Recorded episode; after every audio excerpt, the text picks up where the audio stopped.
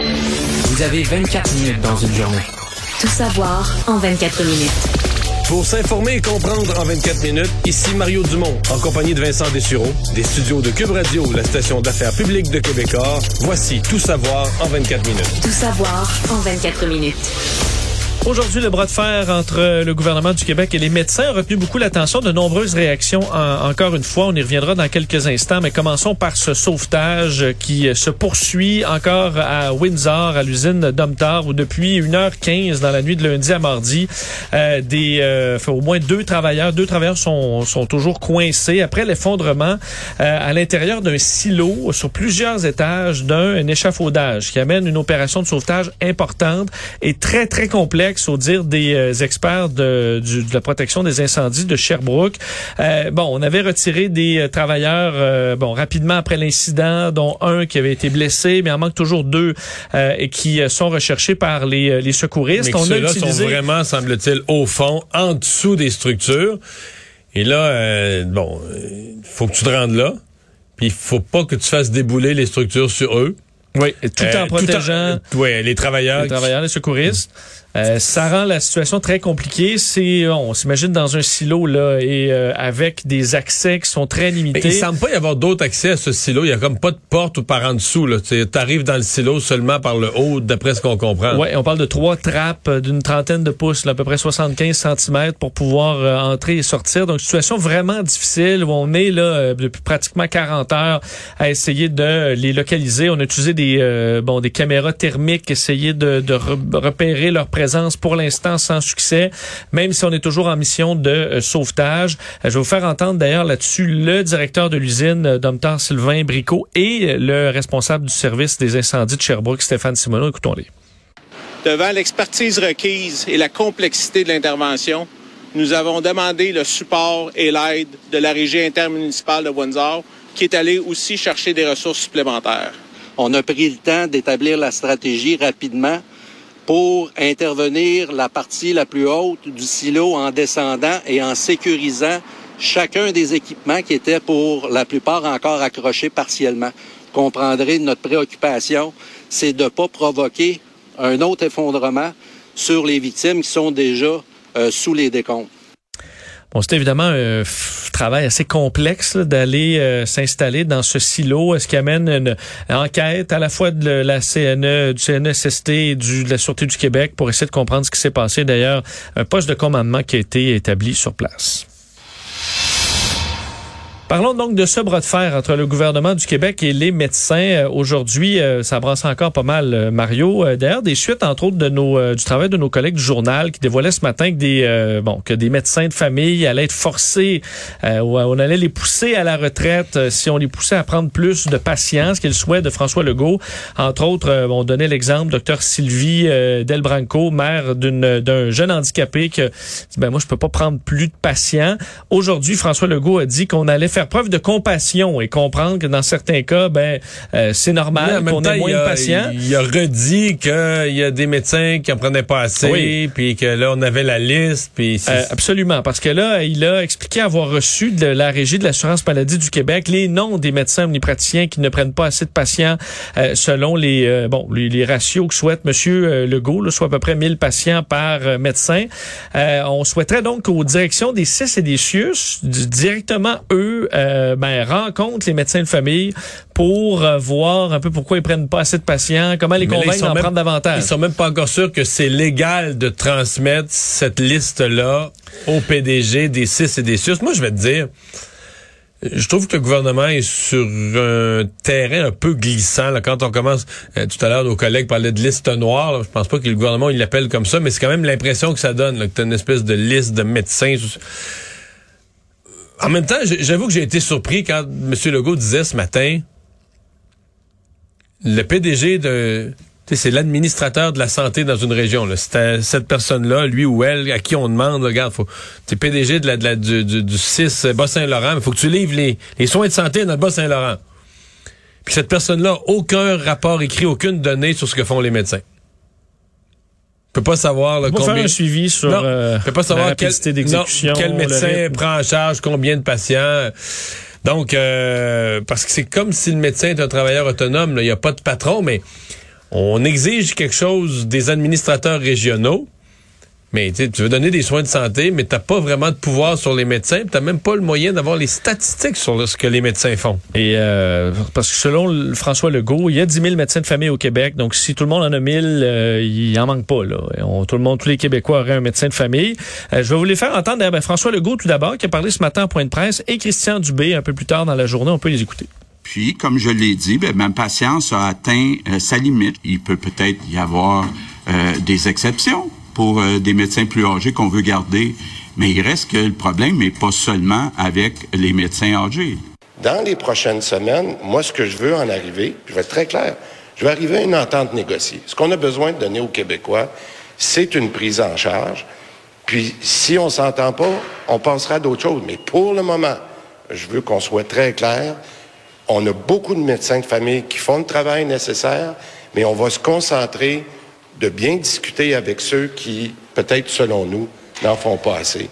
Est-ce qu'on peut se diriger vers une entente négociée? En tout cas, chez les médecins, on, la pilule passe plus ou moins. Mm, ouais, euh, puis François Legault a quand même dit aussi, en même temps qu'il négocie, que ça donne plus rien de parler avec le président du syndicat des médecins, de la Fédération des médecins omnipraticiens. Il a carrément dit ça. On perd notre temps, il parlait. Lui, de toute façon, les autres gouvernements ont essayé, puis il se passe rien. Je vais te le faire entendre. D'ailleurs, Louis Godin, euh, c'était à ton, émission, donc euh, le président de la Fédération de bonne humeur, là. des médecins omnipraticiens. Oui, on le sait, mais ça fait c'est pas sa première journée de mauvaise humeur récemment. Non, mais aujourd'hui, c'est euh, pire que jamais. Là. écoutons un extrait du docteur Louis Godin. C'est clair que la voie législative et la voie de la coercition, puis d'aller visiter les médecins pour aller analyser leurs pratiques, ça, c'est la pire voie que tu peux emprunter et celle-là, elle ne donnera certainement pas de résultats. Les médecins sont choqués ne comprennent pas, je vais dire, ce qui se passe à l'intérieur de ça. Et les perdants là-dedans, là, ça va être les patients. Mais les médecins ne comprennent pas ce qui se passe. Il y a, quand même quelque chose qui se passe de bien réel. C'est que le nombre de Québécois sans médecin de famille, qui était en baisse. Le, la pourcentage de Québécois qui pouvaient se vanter d'avoir un médecin de famille a augmenté, augmentait tout le long depuis 2009, 10 jusqu'à 2015, 18. Et depuis 2020, depuis l'année passée, ça monte plus.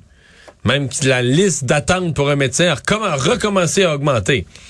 Alors, le gouvernement est aussi pris avec ça. Il a promis que le gouvernement de la CAQ a promis que tout le monde aurait un médecin de famille à la fin du mandat. Bon, que ça se réalise pas, je pense que tu pourrais vivre comme gouvernement en disant on a essayé, on est arrivé à 90% puis c'est bon. Mais quand ça repart en baissant, Là, comme on dit, là, rien, ne va plus. Là. Ça, ça, se euh, défend plus. Euh, au niveau des oppositions, ça, ça réagit fortement. Dominique Anglade, la chef de l'opposition officielle, parlait d'une méthode bulldozer et que c'est inquiétant, euh, qu'ils savent pas comment ils vont atteindre leur objectif.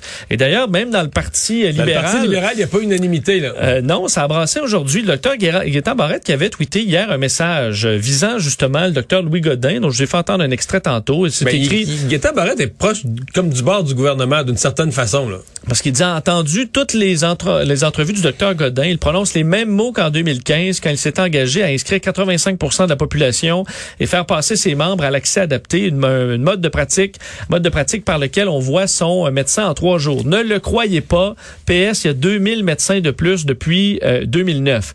Euh, et là, euh, aujourd'hui, ben Marie Monpetit, sa collègue, la porte-parole en matière de santé. Donc, on a l'ancien ministre de la Santé et euh, la porte-parole en matière de santé du même parti. Là. Elle écrit, cher docteur Barrette sur Twitter. Ce tweet est aussi peu productif que l'attitude autoritaire et les menaces de François Legault. On gagnerait tous un changement de ton envers les professionnels de la santé qui portent le réseau à bout de bras depuis le début de la pandémie. C'est rare qu'on voit ça, une attaque fratricide. Très, très, très, très rare. Euh, alors, est-ce que ça dit quelque chose sur la position de Gaétan Barrette dans le parti en ce moment? Est-ce qu'il y a quelque chose à ben, lire là-dedans? Je pense qu'il y a deux affaires. Je pense que sur le fond, Gaétan Barrette, euh, lui, il a connu la négociation, puis dans ce cas-ci, il est un peu, ben, on pourrait dire, il est d'une certaine façon du côté des patients, mais aussi du côté du gouvernement, prêt à l'affrontement avec les... Remarque, il y, a, y, a, le tempérament prêt à l'affrontement aussi souvent, mais prêt à l'affrontement avec les, euh, les omnipraticiens. Mais là, les libéraux, c'est pas la position qu'ils prennent. Les, libéraux, autres, veulent comme parti prendre la position que le gouvernement joue au matin mort, puis que ça n'a pas de bon sens, puis que le ton est beaucoup trop dur, puis le gouvernement cherche l'affrontement. Euh, on comprend qu'il lui encombre son parti quand lui-même euh, prend un ton d'affrontement. Tout savoir en 24 minutes. Le personnel de l'éducation n'aura pas à se faire euh, vacciner obligatoirement. Le ministre Ster de la Santé l'a annoncé aujourd'hui. Donc, on renonce à l'idée d'imposer la vaccination aux travailleurs du réseau de l'éducation, comme on le fait avec, ben, le fait avec le personnel Comme de on la a santé. failli le faire. Comme on a failli le faire. La date du 15 novembre est encore euh, est encore là. Quoique François Legault, on sait, a mis un, un bémol déjà là-dessus. Euh, pour ce qui est donc des, des, euh, des- des- bon, du personnel d'éducation, réseau primaire, secondaire, supérieur, euh, pas d'obligation. On a fait valoir dans les arguments que 92% des membres étaient déjà vaccinés au niveau collégial universitaire. On était à presque 90 au primaire et au secondaire, que la situation s'améliore, qu'on n'a pas beaucoup d'éclosions, que les 11, les 5-11 ans vont se faire vacciner bientôt, qu'on a des Ça, tests c'est tout vrai. rapides. C'est tout, Oui. tout ça est vrai, mais c'est pas Oui. la, la vraie C'est raison. pas ça la raison. La vraie raison, c'est qu'on s'est planté à vouloir faire euh, implanter la vaccination obligatoire dans le réseau de la santé. On a été obligé de reculer. Fait que là, on va pas, on va pas refaire le coup dans l'éducation. là. C'est, c'est 1 et 1 égale 2. Déjà qu'au 15 novembre, on va revenir avec euh, une obligation vaccinale dans le réseau de la santé qui risque d'être à géométrie variable qu'on comprend pas trop. Je pense que pour les, on s'est dit, regarde, il y a des, parce que les arguments qu'on faisait valoir dans la santé, on les a aussi en éducation. Il y a pénurie de profs et tout ça. Fait que je pense pas qu'on voulait rejouer dans le même film de crier la vaccination obligatoire puis reculer trois jours avant. Fait qu'on laisse tomber. Toujours dans le milieu de la santé, euh, aujourd'hui, la ministre responsable des années des proches aidants, Marguerite Blais, annonçait un investissement de 200 millions de dollars sur cinq ans pour bonifier les services offerts aux proches aidants du Québec. On sait qu'on l'évalue à 1,5 million de Québécois qui sont considérés comme des proches aidants selon euh, Statistique Canada. Euh, donc, euh, ce- ça s'ajoute aux sommes déjà annoncées. Alors, au dire de Marguerite Blais, entre 2019 et 2026, c'est près d'un demi-milliard de dollars qui sera investi pour les personnes proches aidantes. Euh, ministre, la ministre Blais qui parle même d'un début seulement. Euh, ce qu'on fera, entre autres, la moitié de cette somme, ou presque, là, va servir à développer des services de répit, entre autres avec le réseau des maisons Gilles Carle, les nuitées de Baluchon Alzheimer. Euh, la ministre Blais fait valoir que le répit, c'est extrêmement important, fondamental pour euh, les proches aidants. Il y aura des sommes aussi pour donner de la formation aux proches aidants, entre autres pour des enjeux juridiques, le dossier de l'aide médicale à mourir, leur donner de la flexibilité dans leur emploi, aussi pour qu'on comprenne leur situation, qu'on leur permette de se concentrer sur euh, l'aide à leurs proches. Euh, toujours au gouvernement, euh, la mise à jour économique du gouvernement Legault va se tenir le 25 novembre prochain. Euh, ça a été confirmé par le ministre des Finances, Éric Girard, aujourd'hui. Alors, on parle d'un mini-budget. là. Ben, c'est toujours ça qu'on se demande. Est-ce qu'une mise à jour économique, ça peut être juste une mise au point où on en est rendu à mi-chemin dans l'année avec le déficit puis tout ça, une mise au point? Mais là, il y aura des mesures. Là. Il l'a confirmé ce matin. Euh, faut dire qu'on est en situation à peu- la- de, de sortie, on le souhaite, de Oh, pandémie. les, choses euh, la- bougent, les choses bougent vite de six mois à six mois. Ben oui, surtout sur plein de points. Là. Euh, Éric Girard faisait valoir qu'il y a beaucoup de volatilité, on le comprend, là, dans les données. Euh, on veut revenir à l'équilibre l'équilibre budgétaire encore d'ici 2027-2028, mais euh, le ministre parle de changements importants dans l'économie, entre autres l'inflation dont on parle beaucoup, qui a Et il a monté. dit qu'il ferait quelque chose pour le pouvoir d'achat des gens face à l'inflation. C'est pas quoi? Ouais, ben on dit c'est c'est pour les Québécois qui eux ont pas vu leur revenu monter versus l'inflation. Certains euh, ont eu des rondes des augmentations de salaire et compagnie peuvent faire face à cette hausse-là. Pour d'autres, c'est pas le cas. Alors c'est les Québécois qui seront aidés euh, lors de cette annonce le 25 Et, novembre euh, prochain. On attend aussi dans le- la même annonce un plan d'action particulier. J'ai hâte de voir pour ce qui est de la pénurie de main-d'œuvre, là, pour ce qui est de la- l'aide aux entreprises à recruter ou l'encouragement aux travailleurs à travailler davantage. Parlant de travail, le ministre du Travail, Jean Boulet, revenait aujourd'hui sur euh, la, la proposition du président du conseil d'administration de Cogeco, Louis Audet, de faire passer le, le- le salaire minimum à 20 dollars de l'heure. Ça a amené une discussion euh, au Québec, euh, mais qui ne convainc pas le ministre du Travail d'aller de l'avant, parce qu'il dit oui, il y aura une hausse importante du salaire minimum, mais le monter de 13,50 actuellement à 20 dollars, ça créerait coup? un choc économique trop important. faut rappeler qu'en mai dernier, on avait monté de plus de 3% le salaire euh, minimum. On le fait respecter un ratio de 50% entre le salaire minimum et le salaire horaire moyen. Et depuis qu'on fait ça, il a augmenté de 26% en cinq ans, là, quand même. Oui, et là, on s'attend, vu que le salaire, les salaires vont augmenter avec l'inflation et compagnie. Les salaires augmentent déjà. Euh, dans le secteur public, on l'a vu avec plusieurs attributions d'augmentation. euh, Dans le secteur privé aussi. Donc, on verra un bond du salaire minimum aussi qui va suivre. Par contre, le faire passer euh, une telle somme, ben, ce serait trop difficile. Euh, ça amènerait des licenciements, euh, des mises à pied et compagnie. Alors, euh, ce serait plus difficile. On lui a demandé, par contre, est-ce qu'on peut vivre en ce moment avec 14 dollars de l'heure, par exemple? Il n'a pas voulu se prononcer, expliquer que ça dépend des de chaque personne. C'est un peu un faux débat parce que une grande partie, la majorité des gens qui travaillent au salaire minimum sont des étudiants, euh, des gens assez jeunes, des gens en bas de 25 ans, des gens qui sont pas plusieurs aux études. Dans certains cas, ils payent leur loyer, mais dans bien d'autres cas, c'est parents, c'est parents. Donc travaillent, mais ils restent encore chez leurs parents. Et il n'y a pas tant de soutien de famille que ça qui vivent au salaire minimum. Je dis il a pas tant, je dis pas il y en a aucun, mais il y en a pas autant. C'est pas, pas la norme. Mais pour les gens qui sont soutien de famille, qui travaillent, puis même au salaire minimum ou proche, qui travaillent, il y a toute une série de programmes que le gouvernement a mis en, place d'incitatifs au travail pour encourager les gens à travailler. Et donc, t'as un- tu sais, non seulement tu payes pas d'impôts, mais tu en reçois. Tu as un impôt négatif. Tu reçois de l'argent pour en surplus de ton revenu. Donc, euh, Luc Godbout de la, la, chaire de recherche en fiscalité l'Université de Sherbrooke dit ces gens-là vivent quand même, c'est quand même au Québec quand tu gagnes le salaire minimum ou proche du salaire minimum, où tu finis avec de l'argent euh, réel dans tes... Tu vis pas riche. Mais la situation est pas aussi simple. Quand on fait le calcul de dire, ah ben, est-ce qu'un soutien de famille peut nourrir deux enfants avec ce salaire minimum, tout ça, c'est pas, pas juste comme calcul, parce que la personne qui serait dans cette situation-là, un, il y en a très peu. Généralement, si t'es soutien de famille, t'es un peu plus vieux, t'as un revenu, t'as eu des augmentations de salaire, t'as un meilleur travail. Mais même si t'es dans cette situation-là, avec les allocations familiales, avec tous les programmes, euh, tu vas avoir de l'argent pour vivre. Pas riche, mais tu vas avoir de l'argent pour vivre plus que le simple calcul de te faire 35 fois 14 dollars, tu sais, puis d'arriver à un chiffre très petit. On parlait hier de- du gouvernement Legault qui a déposé un projet de loi pour euh, moderniser un peu la gestion des conseils d'administration de nos sociétés d'État au Québec.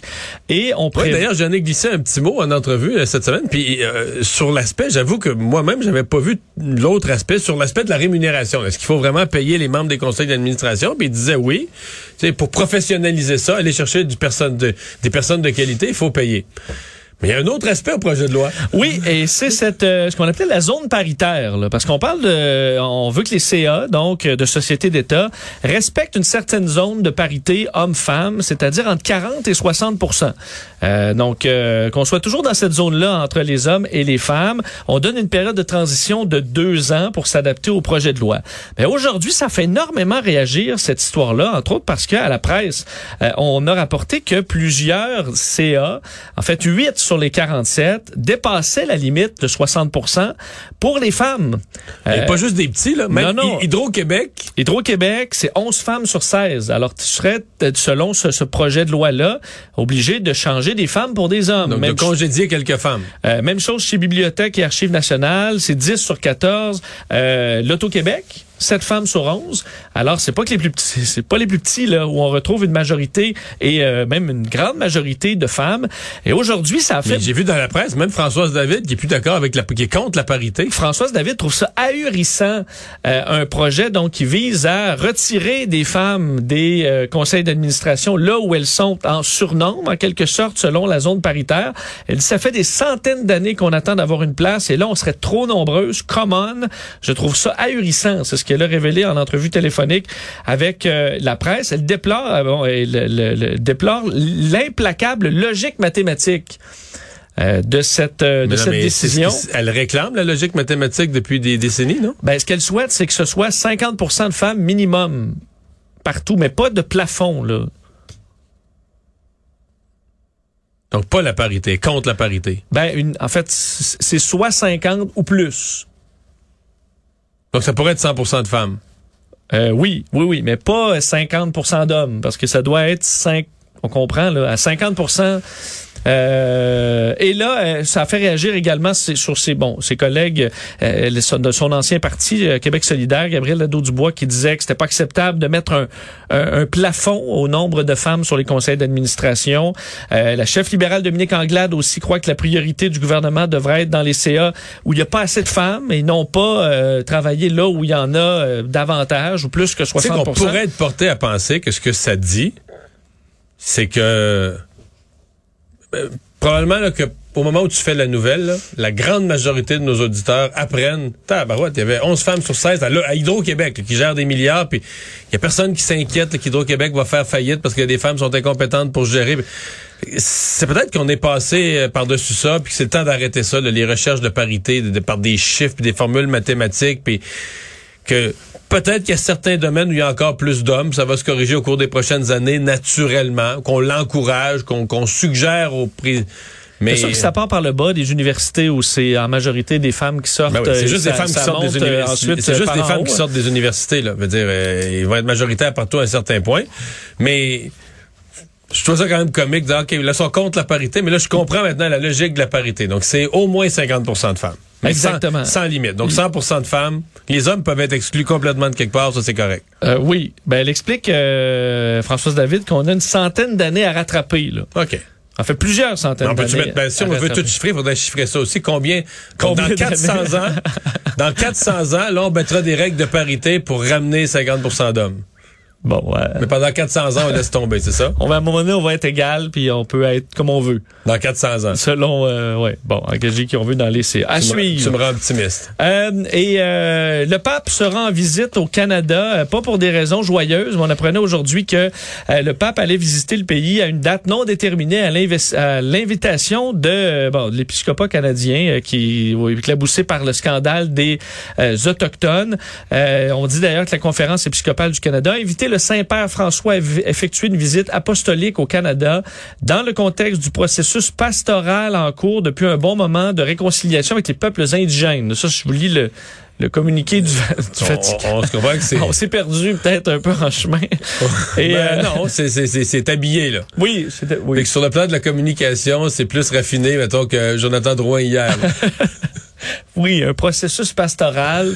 Bon, euh, On que c'est la visite de la, de la rédemption, pour pas dire quasiment la visite de la honte pour une partie, là. Absolument. Alors, est-ce qu'on aura des excuses officielles? Ah, ben oui, ben oui, ben Euh, oui. On se dirige vers euh, dans- donc dans ce processus-là, clairement. Moi, ce que je me demande, c'est si, si le Vatican, ben, comment tu envisages le voyage? Est-ce que tu fais un voyage bref, tu dis, bon, ben, de toute façon, c'est un voyage perdu. Si on résume deux ou trois journées, toutes les nouvelles vont être négatives, tout ça va être couvert de noir, puis qu'on fait un, un aller-retour, puis on s'excuse comme il faut, puis on visite un certain nombre de communautés, puis tout ça, on fait une attaque de contrition. Ou est-ce que tu dis, bon, on fait une visite de trois jours, puis je, le dis en termes de relations publiques, mais on sacrifie une journée de dire c'est la journée des excuses, puis celle-là c'est juste du noir, puis du négatif, puis on, sait qu'on rappelle le passé. Mais on essaye quand même le lendemain d'avoir euh, une rencontre du pape avec des jeunes catholiques, Ouais, puis d'avoir de, de- euh, de générer du positif dans le voyage tant qu'à venir au Canada. C'est ça qui est pas clair pour moi. Ouais, j'ai hâte de voir aussi parce que j'ai l'impression que ça t'oblige une certaine sobriété. Là, on parle de plus de, Ben, près de 1000. Euh, Mais c'est ça, tu peux, tombes, tu peux euh, pas faire le stade olympique, puis Céline qui chante, puis tout ça, Non. quand t'es venu par ailleurs pour t'excuser pour des milliers d'enfants morts. Là. Non, des Dans la- enfants dans des qui font une, une colombe en personne. Là. Je pense, pense pas qu'on va voir ça. Alors, à suivre. Euh, revenons sur le drame euh, touchant le tournage de Ross là, et Alec Baldwin. Oui. On disait aujourd'hui que euh, on n'exclut toujours pas des poursuites pénales contre l'acteur Alec Baldwin. C'est ce que dit euh, la procureure de Santa Fe aujourd'hui. Toutes les, op- les options sont sur la table. Euh, le, le, le shérif également local dit il y a eu un laisser-aller clairement sur ce plateau-là. Euh, il y a des gens qui utilisaient des armes à balles réelles un peu avant l'incident pour tirer sur des canettes. Alors, euh, c'est pas... pour vrai, c'est complètement débile. euh, En fait, c'est- c'est pour moi, là, qui est un type plutôt du genre prudent, si tu me disais, tu vas jouer dans une scène, il y a des balles à blanc, j'exigerais qu'il n'y ait pas de balles quasiment un kilomètre à la ronde. Tu comprends? Dans le sens c'est d'ailleurs, mais le- pas, dans- pas sur le site du tout. Pas, la meilleure façon qu'il n'y ait pas de confusion, c'est qu'il n'y ait pas de... T'as pas besoin de ça, qu'il n'y ait pas de ça. Mais c'est la règle de base la- pour ce qui est de l'industrie du cinéma là aux États-Unis, il y a pas C'est une vraie ça. balle sur un plateau de tournage. là. Tu peux pas dire bon on tire des vraies balles à droite puis dans l'autre place il y en a pas. C'est c'est sûr que là, les risques de confusion... euh, ben oui. tu dis toujours ça arrivera pas, mais ça arrive pas jusqu'à temps que quelqu'un soit distrait puis ça arrive. Là. Ouais, fait qu'il y a pas un caméraman qui tire des canettes à côté, puis après ça on utilise l'arme, on change les la vraies traîne, balles, la puis- traîne sur un tabouret. Ben puis- non. Euh, mais est-ce qu'il pourrait y avoir une négligence? Est-ce qu'on pourrait avoir de la négligence dans le cas d'Alec Baldwin qui s'est fait dire, lui, et ça, ça semble se confirmer, là. Plusieurs témoins disaient que euh, Dave Halls, euh, le, le, à mon avis, la négligence du contre Baldwin, ce serait plus une négligence large. La négligence d'avoir continué à participer à un plateau où les règles de sécurité étaient visiblement... Euh, t'es pas supposé pointer une personne, même si tu penses que c'est à blanc, là. C'est dans les règles. Est-ce que c'est règles légales, peut-être pas. Dans les règles de l'industrie du cinéma, là, tu pointes jamais. Lui, ça, se pratiquait à dégainer. Mais on lui avait dit que c'était une arme froide. Alors, rendu est-ce que c'est à toi de revérifier après? Euh, on verra, mais on n'exclut pas des, ac- des accusations dans ce cas-là et, euh, l'enquête est toujours en cours. Résumer l'actualité en 24 minutes, c'est mission accomplie.